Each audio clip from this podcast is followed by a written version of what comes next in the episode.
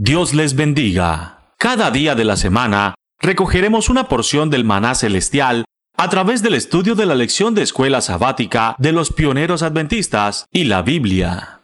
Bienvenidos. ¿Qué tal? ¿Cómo están? Dios los bendiga a todos. Mi nombre es Arturo Argüelles y como siempre me gusta decirles, es un gusto que ustedes me puedan recibir hasta sus hogares. Este programa lleva por título El Maná Diario y como su nombre lo indica, tenemos que encontrar en la palabra del Señor el alimento diario para nuestro espíritu.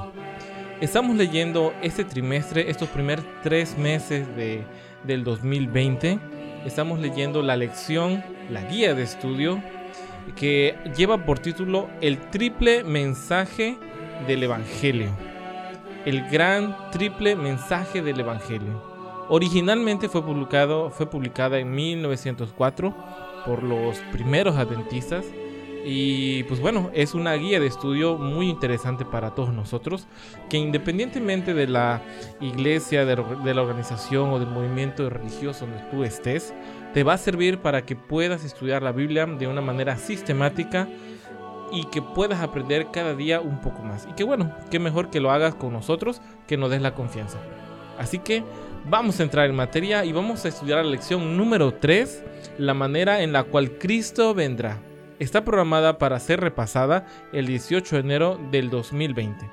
Si tú todavía no has escuchado todos los anteriores maná, te invito a que puedas hacerlo, que puedas pasar por nuestra página de tiempo de puedas irte al apartado de podcast y ahí podrás encontrar todos los audios que hemos emitido hasta la fecha.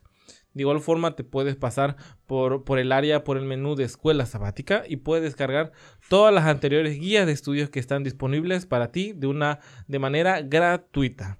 Como les comento, la lección habla de la manera en la cual Cristo vendrá. Y una de las cosas por las cuales nosotros debemos estar muy pero muy contentos es de que el Señor vendrá por nosotros. Esto es la clave del Evangelio del cristiano no es la prosperidad, no es la sanación, no es un carro nuevo, sino es dejar este mundo para pasar a un mundo mejor, a una tierra nueva. Lo hemos estado platicando durante todas las semanas pasadas, que qué mejor privilegio es estar en un mundo nuevo, en un lugar en donde nosotros no tengamos que enfrentarnos a estas situaciones incómodas de la vida, que tal vez no sean tu culpa de una manera directa, pero sí es la culpa del pecado. A través de los siglos, todos los seres humanos hemos colaborado para que nuestra tierra esté como esté. Ya sea en la situación natural, en la situación política, en tu propia casa, tal vez no podemos encontrar esa paz que tantos deseamos y ese, y ese pequeño huequito que, que tienes en tu alma todavía no ha sido encontrado, no, no has encontrado la manera de llenarlo. Tal vez la forma en la que has tratado de buscar un consuelo haya sido en el trabajo, hayan sido en múltiples relaciones, haya, haya sido de muchas maneras, pero aún sigues teniendo ese vacío. Ese vacío solamente se llena con la bendita esperanza del retorno del Señor Jesucristo, porque es una prueba tangible de que Él vendrá. Tan cierto como el aire que respiramos, tan cierto como el sol que sale cada mañana. ¿Por qué razón? Pues bueno, date una vuelta por los anteriores eh, audios que tenemos y verás cómo en lecciones pasadas, en guías de estudios pasadas, hemos encontrado el cumplimiento de la profecía de una manera concreta y directa en nuestra existencia ahora. Ahora mismo se están cumpliendo múltiples, múltiples profecías de las cuales voy, a, tocar una por, para que sea de contexto tuyo. Hace muchísimos años, en, el, en, los años 1900, la idea o la concepción de que Estados Unidos estuviera aliado con un poder político y un poder religioso era algo inconcebible. Pero parte de la profecía que hemos estado leyendo en lecciones pasadas, hemos encontrado esa conexión de una manera clara. Para los habitantes de esa época era realmente algo difícil pero hoy en día podemos encontrar que la religión va de la mano con la política. Y eso, según la historia humana, siempre ha sido algo terrible, una idea muy fatal. Así que, ojo con las profecías, ojo con lo que está pasando a tu alrededor, ojo con las señales naturales. Y así que una de las cosas que tenemos que tener en claro es que ¿Cómo va a ser la manifestación gloriosa de nuestro Señor Jesucristo cuando Él regrese? Una de las claves que podemos encontrar es cómo se fue Él. Así que eso nos puede dar la pauta para conocer cómo Él vendrá. En Hechos 1 del 9 al 11 podemos encontrar la narración de cómo los discípulos miran que se va alejando el Salvador de la tierra hacia el cielo. Y dice, y estando ellos con los ojos puestos en el cielo, entre tanto que él se iba, he aquí que se pusieron junto a ellos dos varones con vestiduras blancas, las cuales también les dijeron, varones galileos, ¿por qué están mirando al cielo?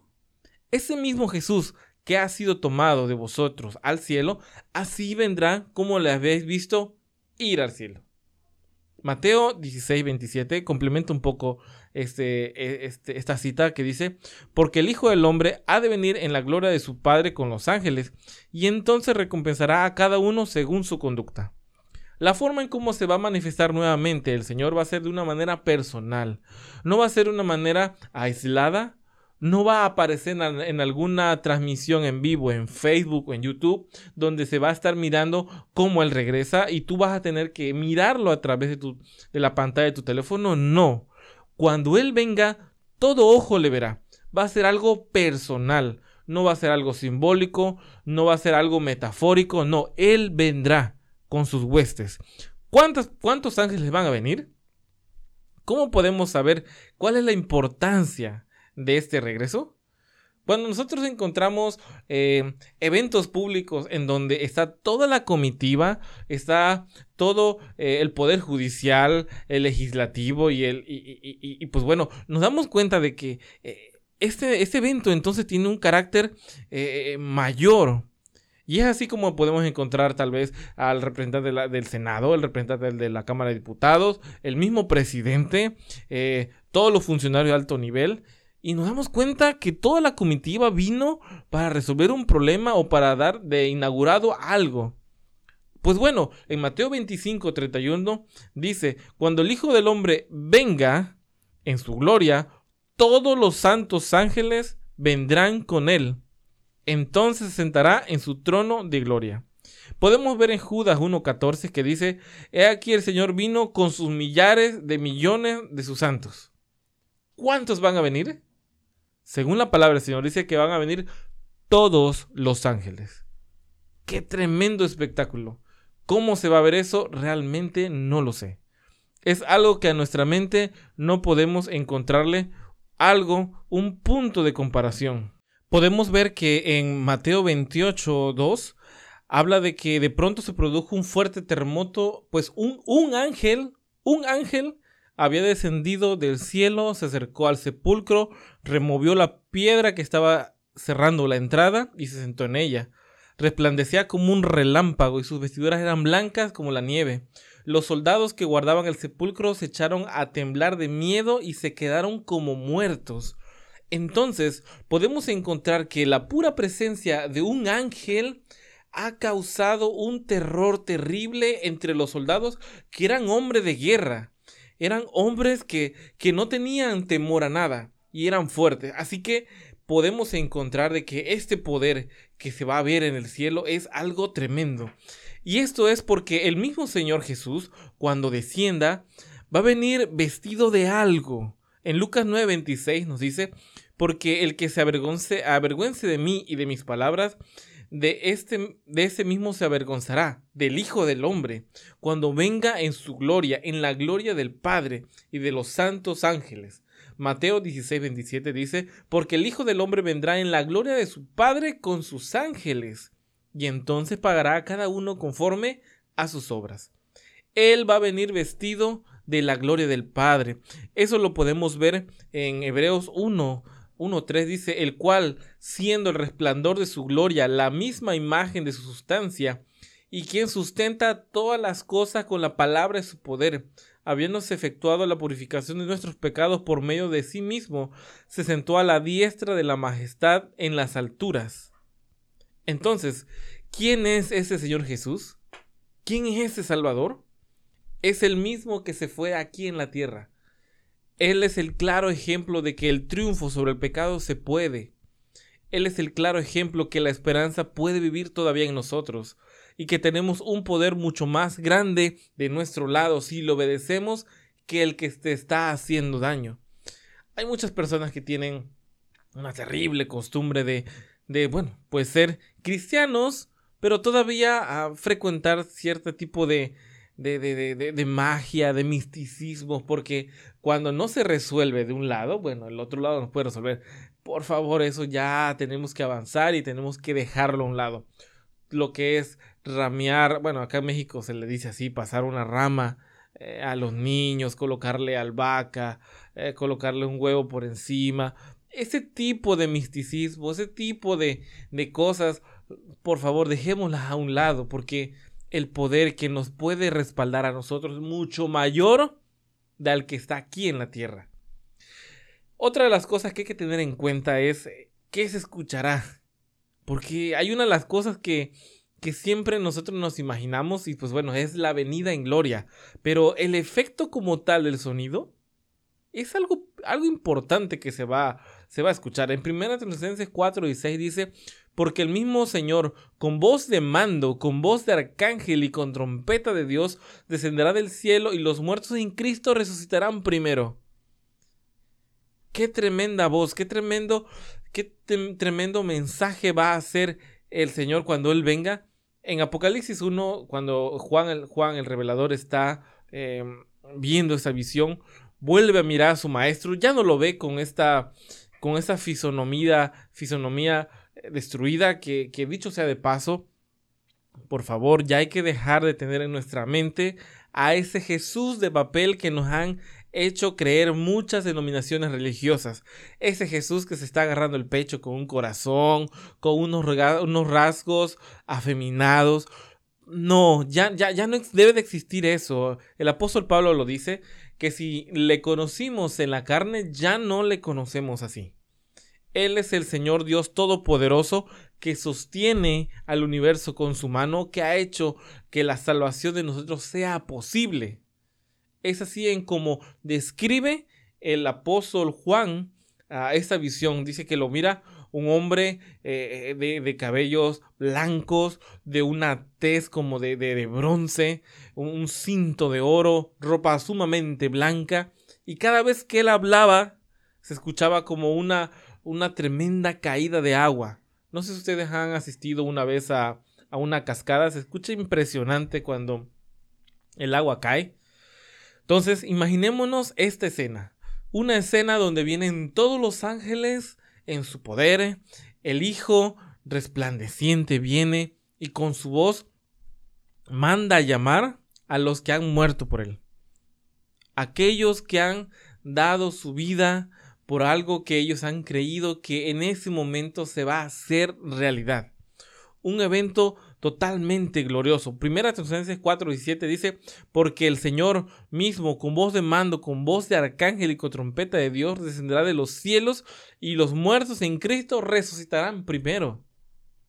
Toda la tierra se va a conmover, todo eso va a cambiar. Isaías 24:20 dice que como un ebrio la tierra será removida, como una choza que se mueve, se agravará sobre ella su pecado y caerá y caerá y nunca más se levantará. Apocalipsis 16 18 en adelante dice, entonces hubo relámpago, voces, truenos y un gran temblor de tierra en de tan grande cual nunca hubo jamás en la tierra. Toda isla huyó y los montes no fueron hallados todo eso va a ser por la pura presencia de nuestro Dios. Tenemos que dejar a un lado esa idea ficticia de que existe un niño Jesús, que existe un Jesús dolido, que existe un Jesús en la cruz. Lo vuelves a colocar en esa misma situación cada vez que pecas. Cada vez que pecas vuelves a clavarlo nuevamente en la cruz. Pero Él ya no está así, Él ya no se ve de esta manera. Él es un Señor todopoderoso que está dispuesto a venir con todos sus ángeles a tomar a los suyos consigo, porque ha preparado habitaciones nuevas. Si tú estás cansado de estar en esta tierra, si estás cansado de luchar en contra de un montón de cosas que te rodean, esta es la promesa que tenemos que, que, que buscar Dice, dice en 2 Tesalonicenses 1, 7 al 9, el 8 en particular, dice, en llama de fuego para dar retribución vendrá los que no lo conocieron a él, ni obedecen el Evangelio de nuestro Señor Jesucristo, los cuales sufrirán la pena de eterna perdición, excluidos de la presencia del Señor y de la gloria de su poder. Qué tremendo mensaje.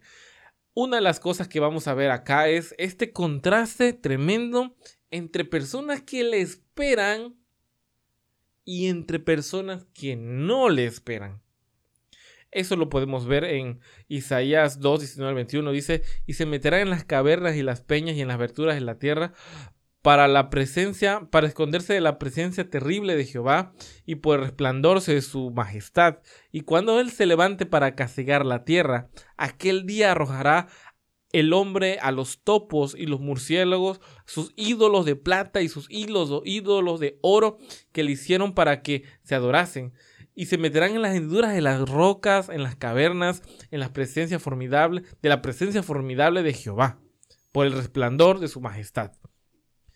Tú dirás, bueno, yo no tengo ídolos en ese momento.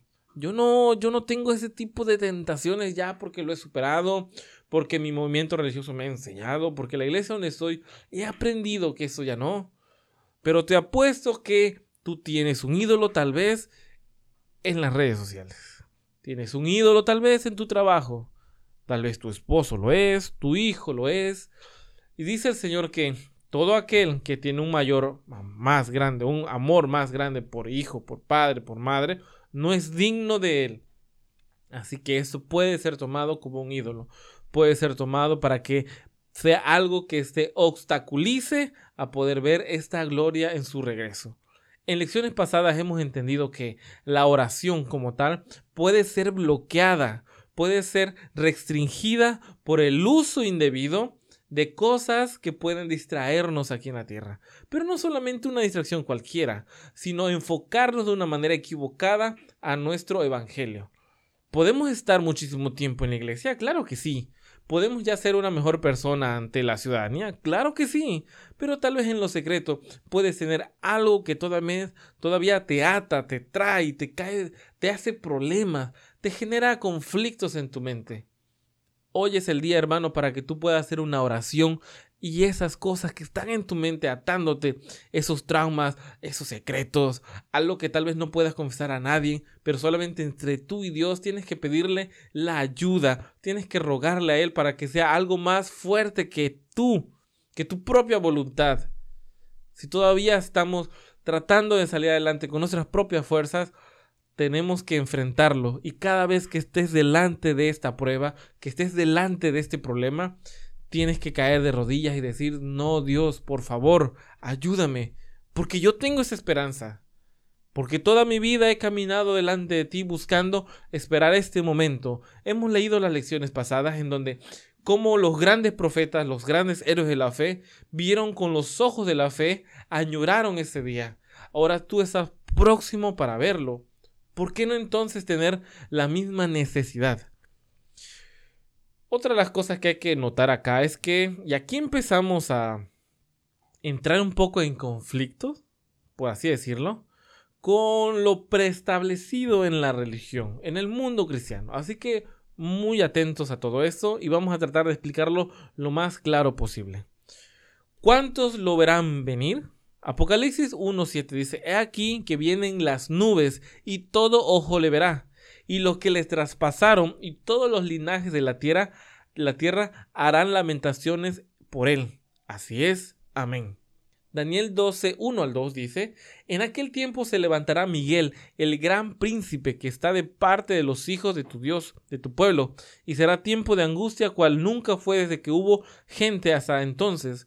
Pero en aquel tiempo será libertado tu pueblo, todos los que se hayan escritos en el libro, y muchos los que duermen en el polvo de la tierra serán despertados, unos para vida eterna y otros para vergüenza y confusión perpetua.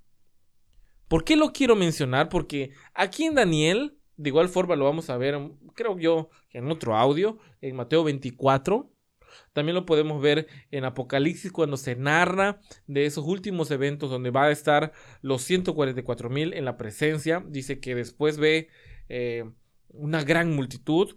Muchos comentan que son personas aparte, muchos comentan que son los mismos.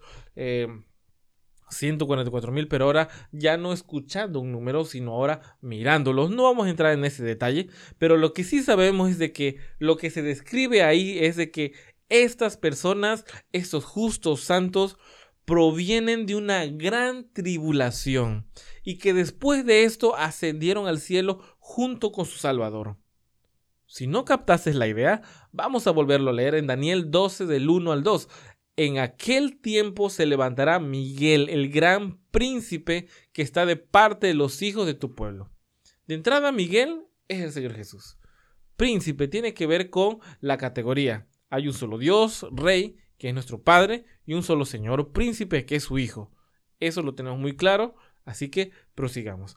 Y será tiempo de angustia cual nunca fue desde que hubo gente hasta entonces, pero en aquel tiempo será libertado tu pueblo ¿Por qué estoy haciendo esta mención? Voy a hacer otra mención de que qué tan visible va a ser este evento. No pierdan de vista esta hilación que estoy tratando de llevar de Daniel 2. Ahora Mateo 24 dice, porque porque como el relámpago que sale del oriente y se muestra hasta el occidente, así será la, la venida del Hijo del Hombre. ¿Qué fue lo último que vieron cuando ascendió? ¿Qué fue lo último que observaron? ¿Qué es lo que vimos al inicio de la, de la, de la lección. Dice que viéndolos ellos alzar, les recibió, les recibió en una nube que le ocultó a sus ojos. Así que, número uno, antes de la venida de nuestro Señor y Salvador, va a haber una gran tribulación aquí en la tierra. Su pueblo no va a desaparecer, sino que se va a enfrentar a algo tan terrible y esto es a la ira del mismo Satanás, tratando de desgarrar, de quitar de las manos de nuestro Salvador a la mayor cantidad de gente posible. Esa eres tú, ese soy yo, que a pesar de que estamos prosiguiendo al camino, Él está enojado contigo. Es por eso que te quiere crear una ilusión de que no va a pasar nada. Claro que va a pasar. Si estamos de parte de Dios, va a pasar algo. Va a haber una lucha terrible. Y esta lucha directa tiene que ver con tu concepto de adoración. ¿A quién estás adorando? ¿A quién estás viendo hoy por las mañanas? ¿A quién estás viendo por la tarde, por la noche? ¿Cómo es que hablas? ¿Cómo es que comes? ¿Cómo es que te comportas? Porque si, si eres parte de todos los que están a tu alrededor, ¿cuál es la lucha? Acá el tema no es ser el raro de la cuadra, no es el ser el raro de tu vecindario. No, Aquí es cosa de ser semejantes a Cristo. En los mismos tiempos que el Señor Jesús vivió, Él era distinto a la misma nación a la cual Él pertenecía, aun cuando había muchísima gente que tenía un concepto correcto de cuál era eh, la escritura, pero no lo ponía en práctica. Aún así, Él era el extraño y el raro. A ese tipo de rarez queremos ser, a ese tipo de diferencia queremos llegar. Si tú estás padeciendo, perdón porque lo diga así, pero si tú estás padeciendo de las mismas enfermedades y dolencias que la gente que no tiene un Dios, algo estás haciendo mal. Si tú estás pasando por los mismos problemas de matrimonio que la gente que no tiene Biblia, entonces algo estás haciendo mal. Si a la hora que te ven en la calle te ven con los mismos decorados de pelo, los mismos decorados de ropa, te ven comer las mismas cosas que causan daño a tu cuerpo, entonces tú estás siendo parte de la gente, no estás marcando diferencia. Por eso y de esta razón y por muchas otras cosas más que tienen que ver con principios doctrinales distintos que Satanás mismo ha buscado por muchísimo tiempo corromper, destruir, hacer a un lado para que no seamos semejante a aquel que estuvo aquí en la tierra. Dice el Señor Jesús, sed perfectos como vuestro Padre que está en los cielos es perfecto. El Señor mismo Jesús hizo el ejemplo de su Padre.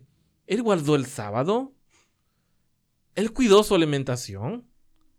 Él hizo la bondad y caminó por esta tierra haciendo, haciendo misericordia. No me voy a detener en estos detalles, pero si él hizo lo mismo, yo por qué no? No es cuestión de que él ya abolió la ley, no es cuestión de que él ya cumplió las cosas y ahora yo ya vivo por la gracia. Bueno, pues si vives por la gracia, entonces te debes de comportar como alguien que está en la gracia. El mismo Señor Jesús estaba en la gracia de su Padre y se comportaba como tal. No, se, no estaba excluido, no estaba al margen de la ley, sino él estaba por encima de la ley. La ley no lo podía acusar de, mira, no estás guardando el sábado. Pues claro, ¿por qué lo estaba haciendo? Él no estaba bajo la ley, estaba por encima de la ley, estaba en libertad. Todo este gran conflicto tiene que ver con el último tiempo. Va a venir una gran tribulación al pueblo de Dios. No va a venir una gran tribulación para componer a nadie. Lo vamos a analizar un poco más a detalle eh, eh, en el otro audio. Pero aquí dice que hay eventos. Va a haber una gran tribulación, pero que Miguel, el Hijo de Dios, va a venir y va a libertar a su pueblo. Dice que va a ser tan visible esa salvación como un relámpago que sale del oriente hasta el occidente. Todo ojo le verá. Todo mundo se va a enterar y él va a ser recibido, él va a venir de la misma forma como fue recibido, en una nube en los cielos. Todo esto basado en Hechos 1.9, Mateo 24.27 y Daniel 12 del 1 al 2. Eso es muy interesante. Vamos a ver una última pregunta para darle paso al, siguiente audio. Dice que, ¿qué se dijo también en esa, eh, eh, de esta misma nube angelical de la conexión con, el progreso, eh, con la promesa del regreso? Apocalipsis 14, 14 dice, miré y aquí una nube blanca y sobre la nube uno sentado semejante al Hijo del Hombre. ¿Quién es el Hijo del Hombre? Exacto, es el Señor Jesús. Así él mismo se eh, nombraba cuando estaban aquí en la tierra, que tenía en la cabeza una corona de oro y en la mano una hoz aguda. Él viene por los suyos. ¿Tú eres parte de los suyos? Gracias hermano por escuchar este audio. Te invito a que puedas escuchar el siguiente audio, si no, este se va a hacer mucho más largo. Hay muchísimas cosas más que ver. Sobre todo, en las últimas preguntas, estamos hablando un poco acerca de los engaños que van a venir para este último tiempo algo muy interesante y tal vez vaya a tocar algunas sensibilidades que de, antemano quiero pedir disculpas, pero hay que hablar con claridad. Así que Dios los bendiga y sigamos estudiando su palabra. Música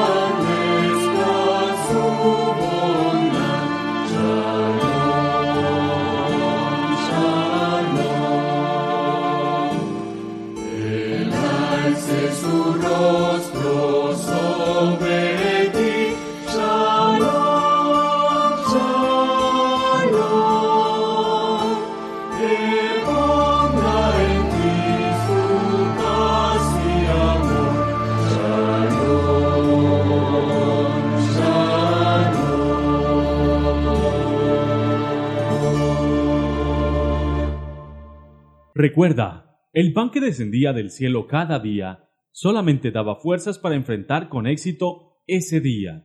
Por eso, permitiéndolo Dios, nos reencontraremos mañana para recibir una porción más del maná diario.